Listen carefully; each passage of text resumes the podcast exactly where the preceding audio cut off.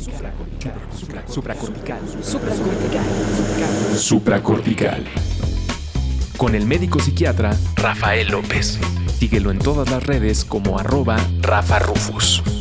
No olviden que Supracortical es parte de Sonoro y que puedes encontrar la página de Sonoro www.sonoromedia.com para escuchar todas las producciones que tiene Sonoro y Supracortical es solo una de ellas. Bienvenidos a Supracortical. El día de hoy continuamos con un temita que comenzamos la semana pasada y hoy nos acompaña Eunice Díaz de la Vega, que es activista mexicana por los derechos de las personas con discapacidad. Y un poco ya lo platicábamos con Liz la semana pasada, que era no estamos hablando de esta clásica discapacidad motriz de la silla de ruedas y que es súper importante, pero que ahora estamos tratando de arrojar un poco de luz hacia otro aspecto del cuidado también de nuestros derechos humanos. Así es que, Eunice, bienvenida. Cuéntanos un poquito más allá de esta breve presentación como activista. ¿Quién eres? ¿A qué te dedicas? ¿Cuál es este motivador que te trae el día de hoy a platicar con nosotros? Gracias, Rafa, por la invitación. Saludos cordiales a tu público. Bueno, pues yo desde hace 11 años soy activista en derechos humanos por las, para las personas con discapacidad. Em, la motivación principal de mi trabajo es poder, mediante mi propio testimonio, apoyar a otras personas, ejercer el apoyo entre pares a otras personas que están pasando por la misma situación que yo, acompañadas en su proceso. ¿Cuál es esa misma situación que yo? ¿Cómo empezaste esto? Porque por la manera en la que me lo platicas, pues hay una historia detrás. No fue que un día dijiste, ay, me voy a volver un activista porque sí, sino que algo pasó y algo dolió. ¿Qué pasó? Pues yo em, comencé muy, a edad muy temprana con, con esta discapacidad psicosocial. Tenía yo 17 años, estaba en la preparatoria empecé con síntomas muy fuertes, muy, que me ocasionaban muy, mucho miedo. Estaba yo en la escuela, entonces, pues les comenté a mis papás y pensaron que yo me estaba drogando porque escuchaba voces, veía cosas. O sea, dijeron, extrañas. esta niña anda en malos pasos porque está sintiendo esto. De inicio, de inicio ya eso es entiendo yo eh, que no había mucha más información de dónde, de dónde hacerse, pero ya es en sí un acto de discriminación, ¿no? O sea, llega una menor de edad y dice, papá, mamá, me está pasando esto. Y lo primero es, algo estás haciendo mal tú. Claro. ¿Cómo empezó esto? O sea, empezaste primero con estas voces, con esta sensación de ansiedad, había otros síntomas antes, te aislabas, te costaba trabajo socializar. ¿Te acuerdas cómo empezaste con este proceso? Pues comencé, comenzaba a sentir en, en las clases de la preparatoria que las paredes se cerraban. Ok. Y me salía corriendo, llorando, y mis compañeros me preguntaban qué me pasaba y yo no sabía qué estaba pasando. ¿Veías que la habitación se hacía más pequeña o era una sensación? Era una sensación, entonces yo sentía como que me iba a asfixiar adentro. Ok, entonces estabas en clase con los demás y de repente te daba esta sensación de estar en un lugar pequeño, encerrada, en una situación incómoda, peligrosa, pero seguramente sin saber exactamente qué era eso que te estaba provocando como ese miedo, esa ansiedad. Sí, me ocasionaba, eh, sí, mucha ansiedad porque yo decía, bueno, pues yo hace unos días estaba bien y de repente me pasa esto y luego empecé a escuchar voces, voces en mi mente agresivas que me, me pedían que me hiciera daño. Ok, que ya eso, eso ya marca un síntoma importante. Y tú empezaste entonces a escuchar, ¿qué escuchabas? ¿Un hombre, una mujer? ¿No era algo como definido? ¿Cerca, lejos? ¿Qué empezaste a escuchar? ¿Cómo, ¿cómo era eso? una voz en mi cabeza muy potente de un hombre, un hombre muy agresivo. Un hombre muy agresivo, que decía cosas feas, cosas agresivas. Que me ordenaba. Que te daba órdenes. Que te decía que qué. Que, que me arrojara a los carros, lo, lo llegué a intentar. Que me quitara la vida, que me tomara pastillas, que me cortara. Claro, que es muy diferente a situaciones donde podemos ver en un adolescente un tema de un, vamos a llamarle berrinche o de una situación con sus amigos. Aquí tú escuchabas dentro de tu cabeza una voz muy agresiva que te daba órdenes y que estaba ahí contigo todo el tiempo, todo el tiempo, todo el tiempo. Y vas con tu familia y les dices, oigan, me está pasando esto. ¿Y luego qué sucedió? Pues de hecho me llevaron a, una institución, no recuerdo cómo se llama, porque en ese momento creo que era Vive sin drogas, algo así. Me llevaron y este me entrevistó una trabajadora social, luego una, una psiquiatra, y fue cuando le dijeron a mi mamá que no, que yo tenía una depresión muy profunda y que había ahí un, un trastorno psiquiátrico, una discapacidad psicosocial. Ok. Ellos la orientaron, orientaron a mi familia porque ya me estaban, híjole, regañando, no dejando salir a ningún lado. Ya estaban pensando lo peor de mí, estaba muy pesada el ambiente familiar. Ok, o sea, había también como un nivel de tensión, de agresión. No sabían realmente cómo ayudarte, ¿no? Ese era, era el problema. ¿Y te hospitalizan? Sí, me hospitalizaron en, el Juan en Navarra. Ajá. Pero yo no quería, yo estaba suplicando que no me hospitalizaran. Ok. Porque yo decía, me acuerdo que le decía al médico, le estaba escribiendo a máquina y le comentaba, no, es que no me quiero quedar, o sea, a mí me da mucho miedo separarme de mi casa, ¿qué me van a hacer aquí? ¿Qué me va a pasar? Y este, pues como era menor de edad, me quedé, me quedé ahí sin mi consentimiento y a mí no me parecía justo. Claro. Yo me enojé mucho porque yo decía, bueno, o sea, soy menor de edad, pero tengo voz y voto, existo. O sea, tengo derecho a ejercer a ejercer. Ahora lo veo así porque soy activista, ¿no? Lo que se llama mi capacidad jurídica, mi derecho a tomar decisiones. Y en ese momento, aunque no era activista, yo pues me daba cuenta que lo que estaban haciendo conmigo no estaba bien, de quererme retener en contra de mi voluntad. Me causó mucha ansiedad, me puse a llorar, me tiré en el piso, veo una crisis nerviosa muy fuerte. Ok. Eh, te hospitalizan, te fue bien, mal, muy mal, muy bien. ¿Cuánto tiempo estuviste hospitalizada? ¿Te acuerdas? Muchísimo tiempo. Yo sentía que ya no salía de ahí. Tres meses. Tres meses estuviste hospitalizada. fue muy pesado. Que recordemos una cosa importante. No es lo mismo tres meses para una persona que tiene 30 años de edad que para una que tiene 18, 14, 10 meses de edad. Evidentemente, esta sensación del tiempo cambia. Para ti tres meses debió haber sido muchísimo tiempo. Claro, mucho. Esos tres meses, que fue bastante tiempo, te atendieron bien, te atendieron mal, mejoraste, saliste peor. ¿Cómo te fue? Pues la verdad es que no me sirvió porque, de hecho, yo le comentaba a, la psiquiatra que me estaba atendiendo todos los síntomas que tenía y jamás este, eh, dieron con, con, la discapacidad psicosocial que yo tenía, el diagnóstico que es esquizofrenia. Eh, me dejaban medicamentos eh, para otras cosas, para depresión, para ansiedad. Sí, de hecho, me, llama la atención, ¿no? Que el diagnóstico que me dices con el que te ingresaron fue una depresión grave. Sí.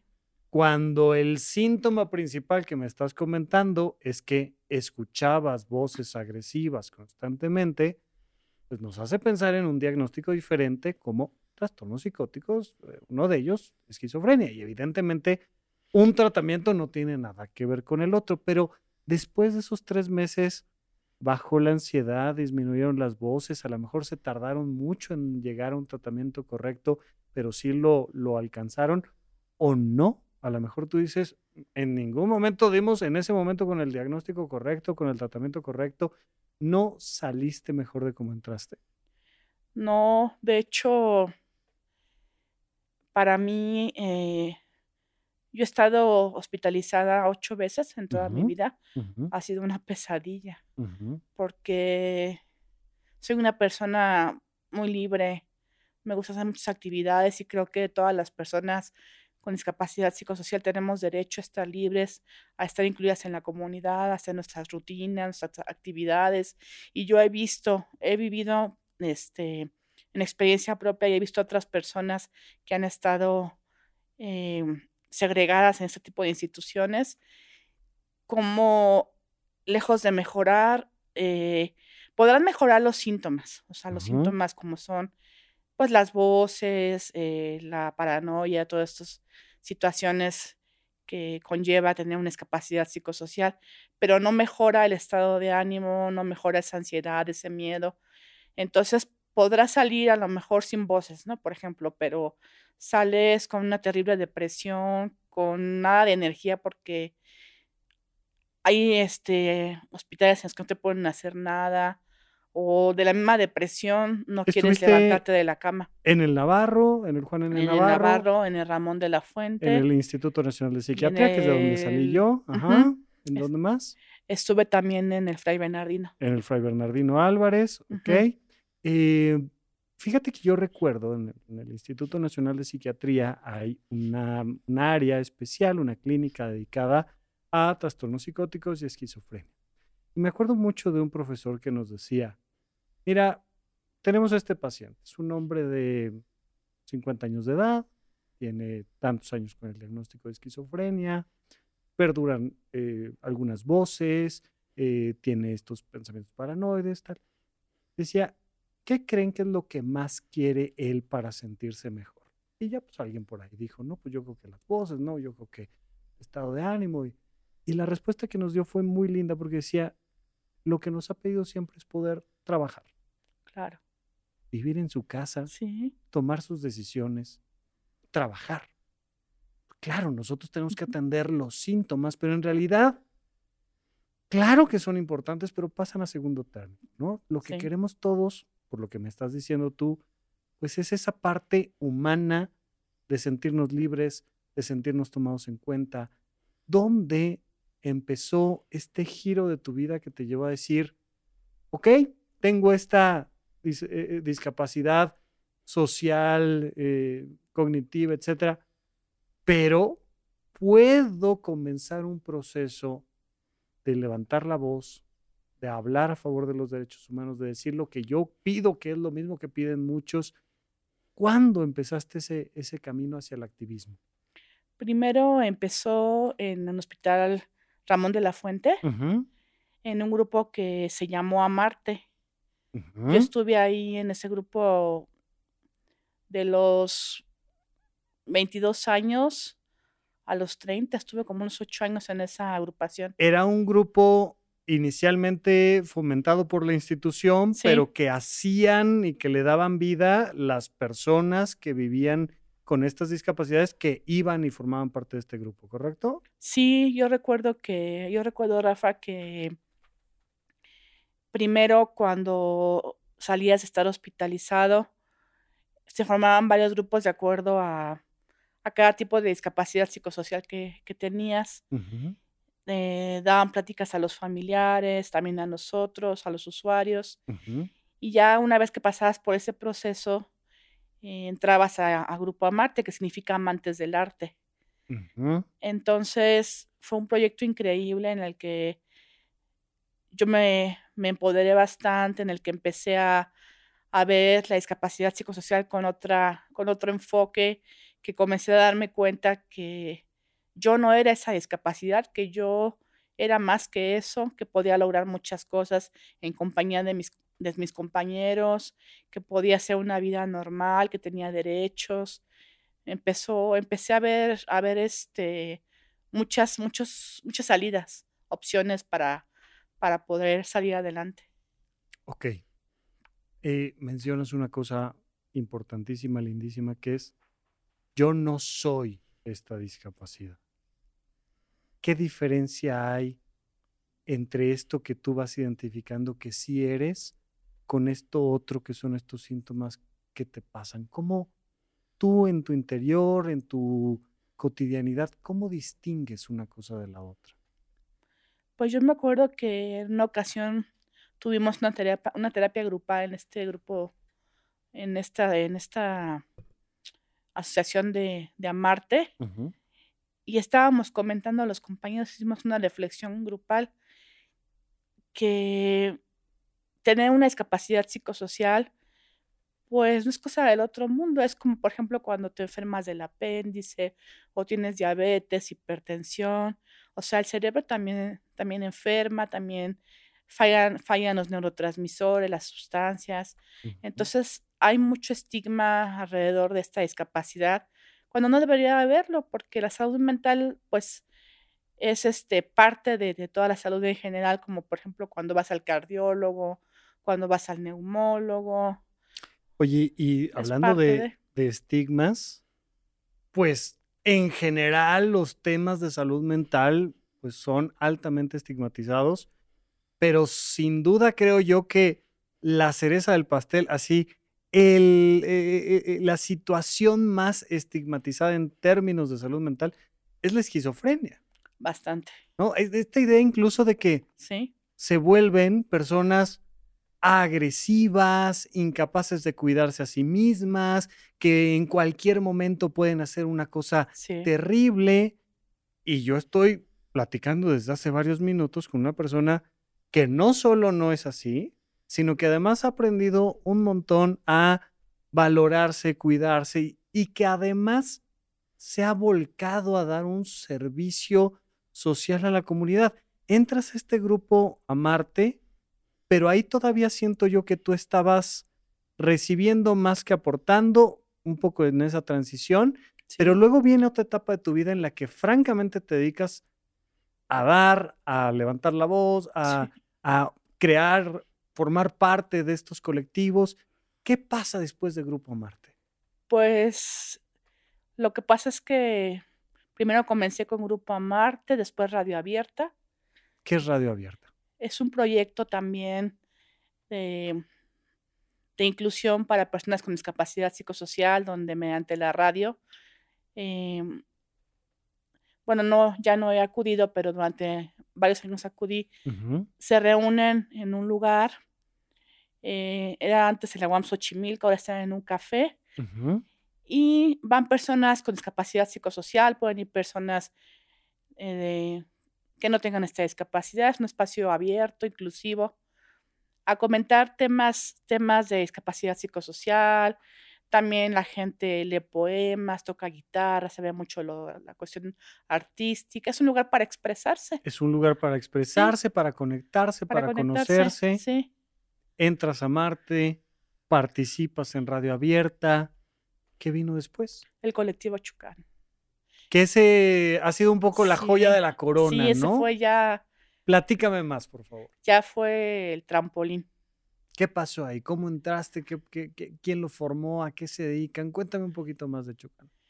Pues el colectivo Chucán, recuerdo que precisamente en una sesión de radio abierta conocí a Natalia, Natalia Santos, que colaboró hace tiempo con Raúl, fue este, su mano derecha de Raúl Montoya, que es director del colectivo Chucán.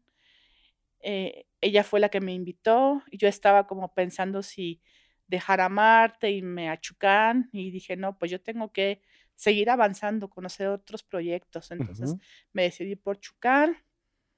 Eh, y desde que llegué, o sea, en la primera sesión, eh, conectamos muy bien, conecté muy bien con Raúl Montoya, con Natalia, Ricardo Sánchez, que, que en ese momento era asistente de Raúl.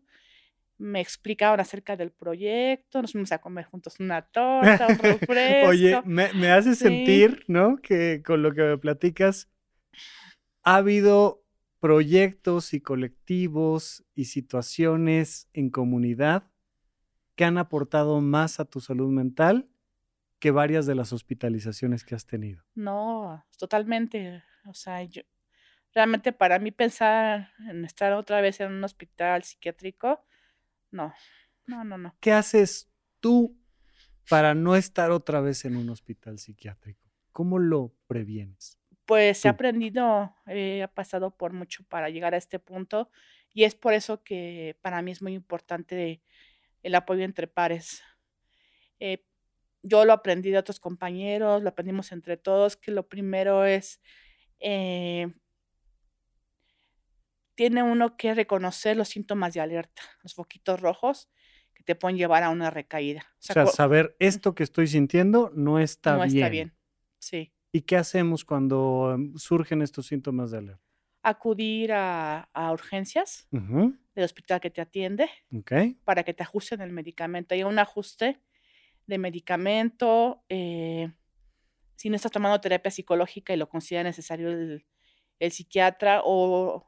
O sea, si consideras que el acercarte a un grupo, una institución médica, eh, profesionales de la salud mental en las que confías, sí es un punto importante, sí te da un punto de arraigo, ¿no? De decir, estoy sintiendo esto, pues voy con doctores, eh, con profesionales que sí me puedan ayudar.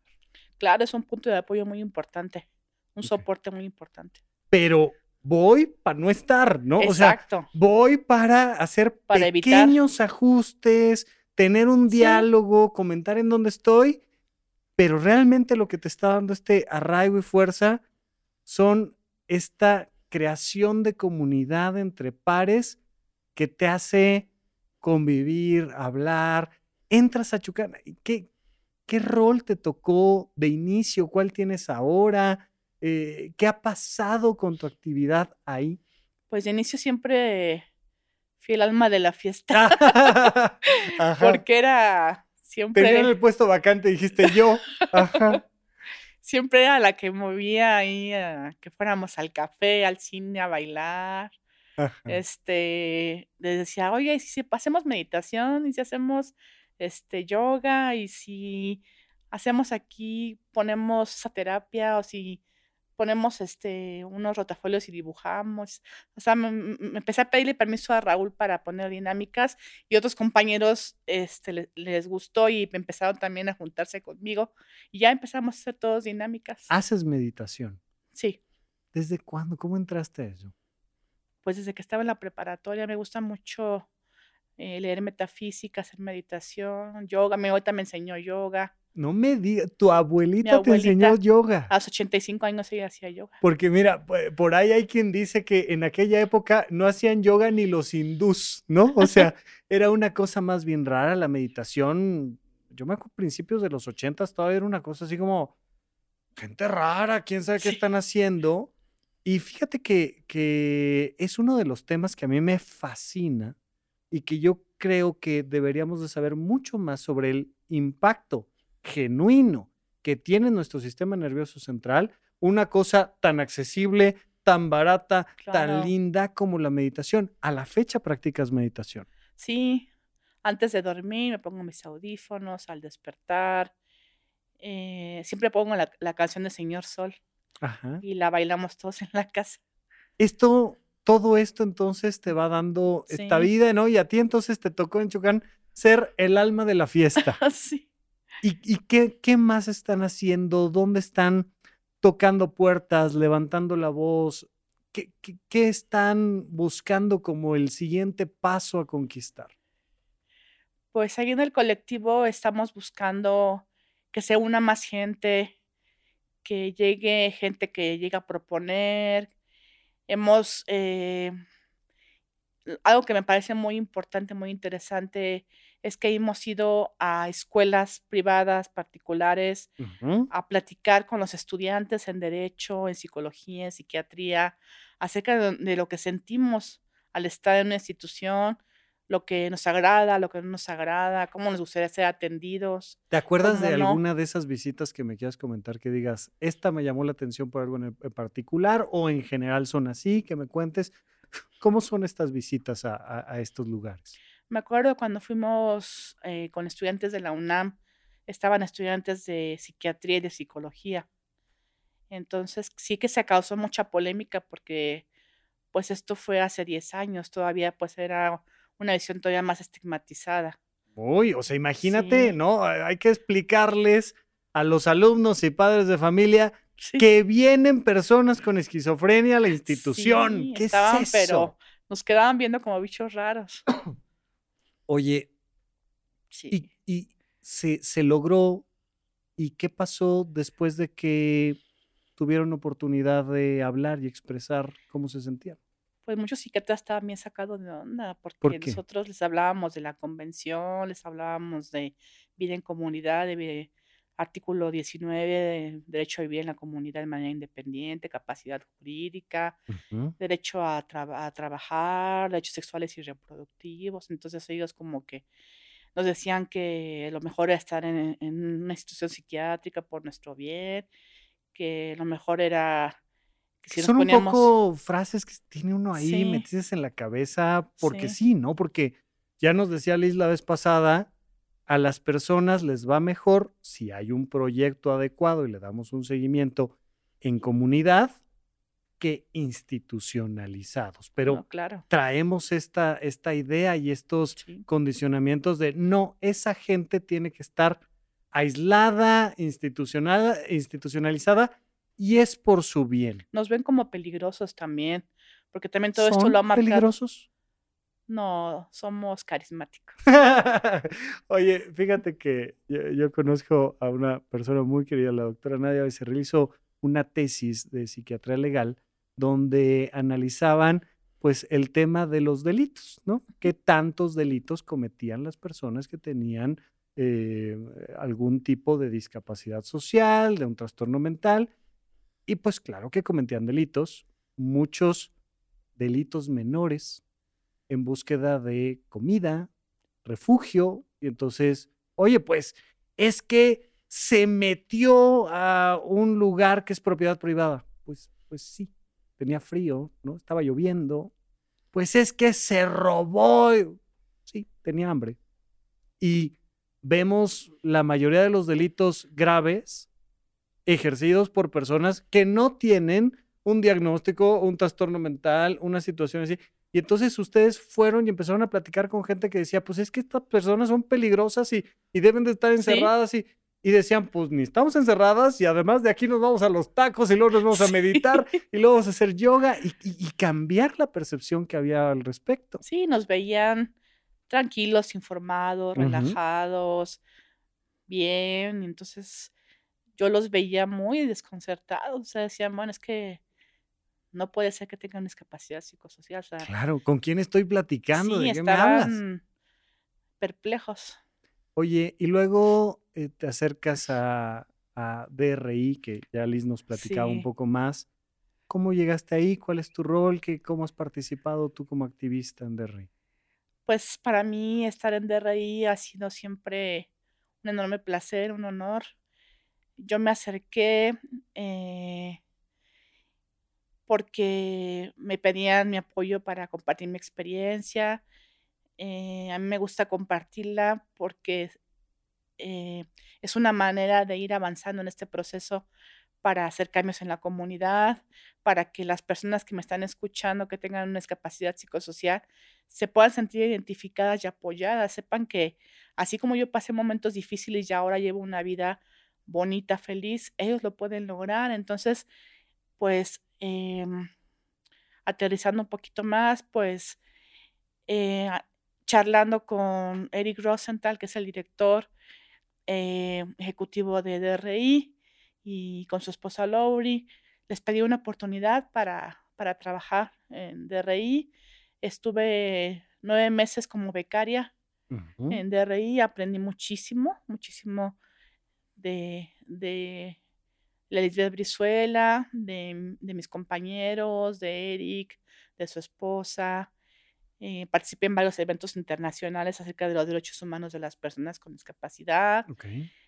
Eh, y fue para mí mucha emoción. Me acuerdo cuando, cuando me dio la noticia, este, Lisbeth, que estaba yo, me dijo que me tenía una muy buena noticia. Y yo dije, pues, ¿qué será? ¿Qué, pasó? Sí, o sea, no sabía yo qué.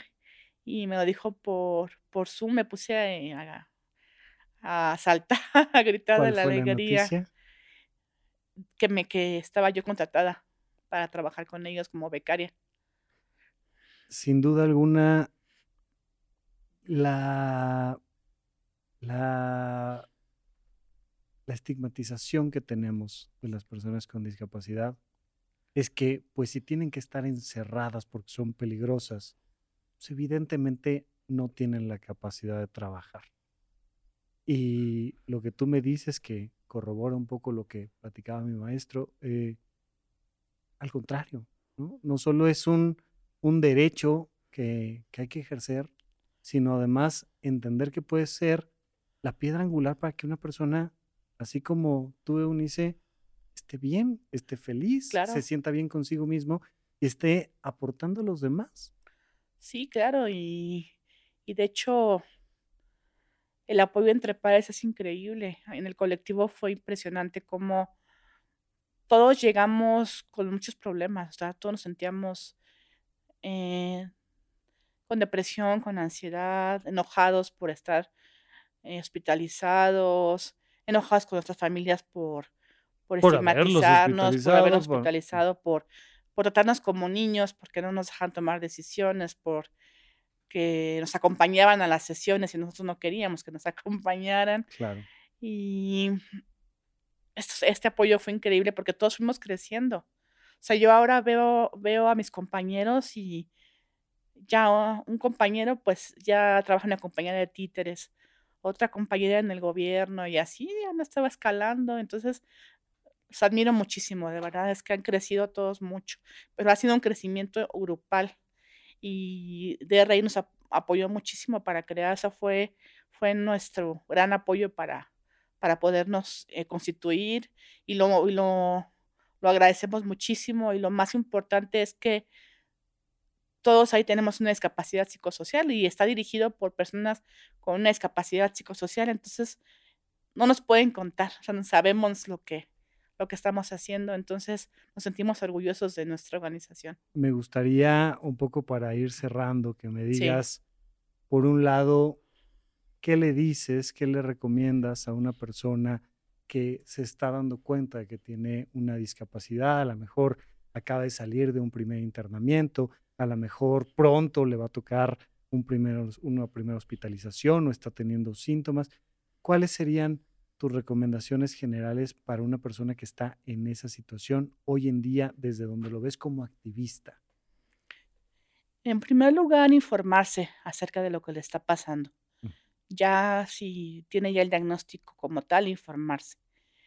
Eh, también tenemos el derecho a, a pedirle al psiquiatra que nos explique qué nos está pasando, a que nos dé bibliografía de lo que nos está pasando, Podemos buscar este apoyo en este tipo de grupos como Colectivo Chucán, como Radio Abierta, visitar eh, la página de DRI, buscar este, información en YouTube también acerca de, esta discapacidad, eh, pero sobre todo no, dejarnos llevar por el miedo. No dejarnos llevar por el miedo, me parece una síntesis hermosa, pero también, y marcas, y era la otra cosa que te quería preguntar, ¿qué quisieras pedirles a estas chicas, estos chicos que se están formando en medicina, en psicología, en psiquiatría, en enfermería especializada en temas de salud mental. ¿Cuál es ese llamado, esa petición, ese reclamo? ¿Qué te gustaría decirles desde la perspectiva de un activista? ¿Cuál es la solicitud para nosotros? Pues que nos vean como seres humanos, que haya más empatía, que se sensibilicen, que no nos tengan miedo, porque también hay psiquiatras que nos tienen miedo. Em, que se pongan en nuestro lugar, o sea, ustedes qué quisieran, cómo quisieran ser tratados si tuvieran una discapacidad psicosocial, que conozcan la Convención sobre los Derechos de las Personas con Discapacidad, que también se incluyan a los grupos como DRI, Radio Abierta, Colectivo Chucano, Orgullo Loco, Mal en México todo lo que está ahorita latente y lo que va a seguir surgiendo, porque tenemos que estar todos unidos, Rafa.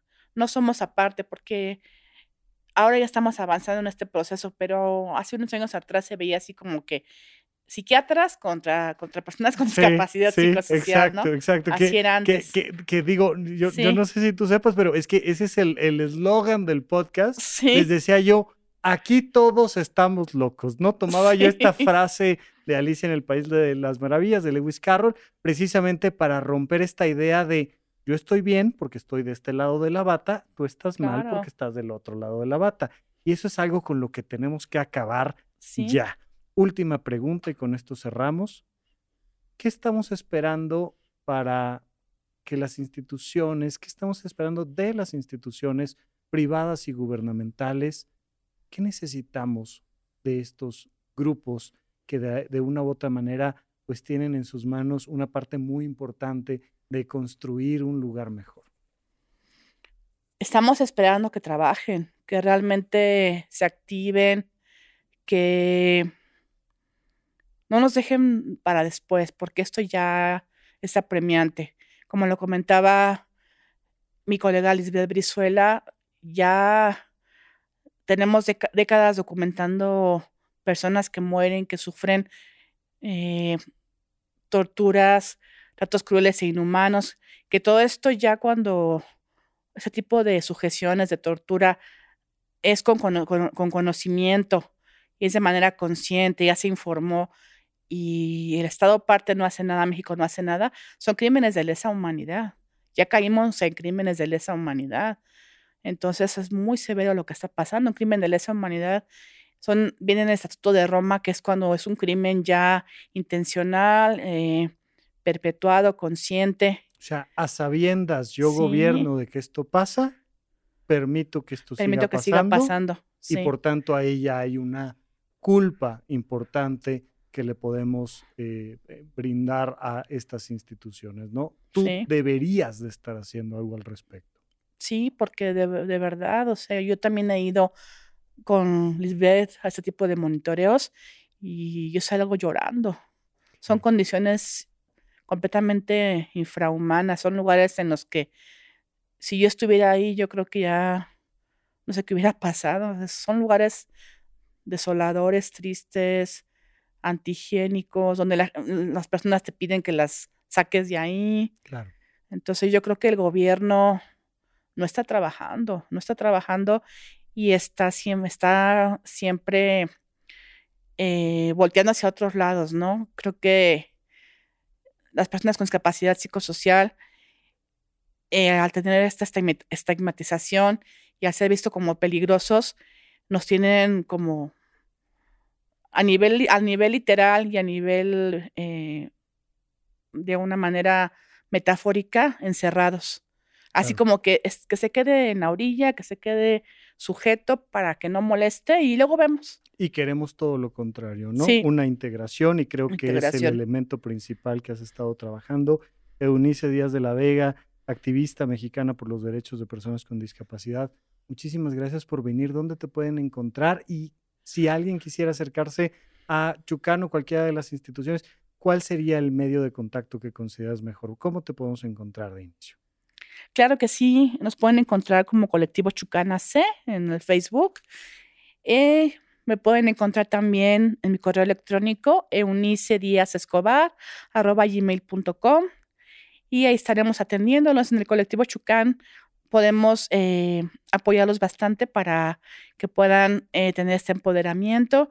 No están solos, están acompañados, sabemos personas eh, también que hemos pasado por esto y los invitamos a que se unan a este apoyo entre pares y, y entre todos podamos lograr este apoyo en comunidad que estamos buscando y que se reconozca la Convención sobre los Derechos de las Personas con Discapacidad. Eunice, muchísimas gracias y qué gusto que siga siendo el alma de la fiesta cuando gustes, los micrófonos están abiertos. Gracias por venir. Gracias, Rafa. Un placer. Hasta luego.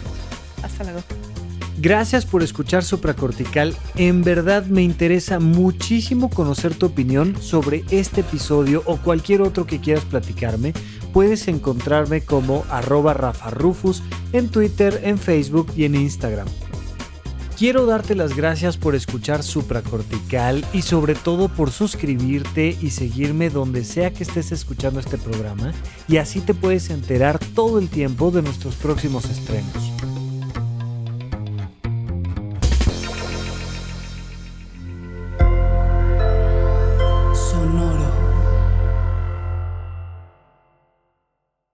¿No se merece tu familia lo mejor? Entonces, ¿por qué no los mejores huevos? Ahora, Egglands Best están disponibles en deliciosas opciones. Huevos clásicos, de gallina libre de jaula y orgánicos de Egglands, que ofrecen un sabor más delicioso y fresco de granja que le encantará a tu familia. En comparación con los huevos ordinarios, Egglands Best contiene la mejor nutrición como 6 veces más vitamina D, 10 veces más vitamina E y el doble de omega 3 y B12. Solo Egglands Best. Mejor sabor, mejor nutrición, mejores huevos. Visita egglandsbest.com para más información.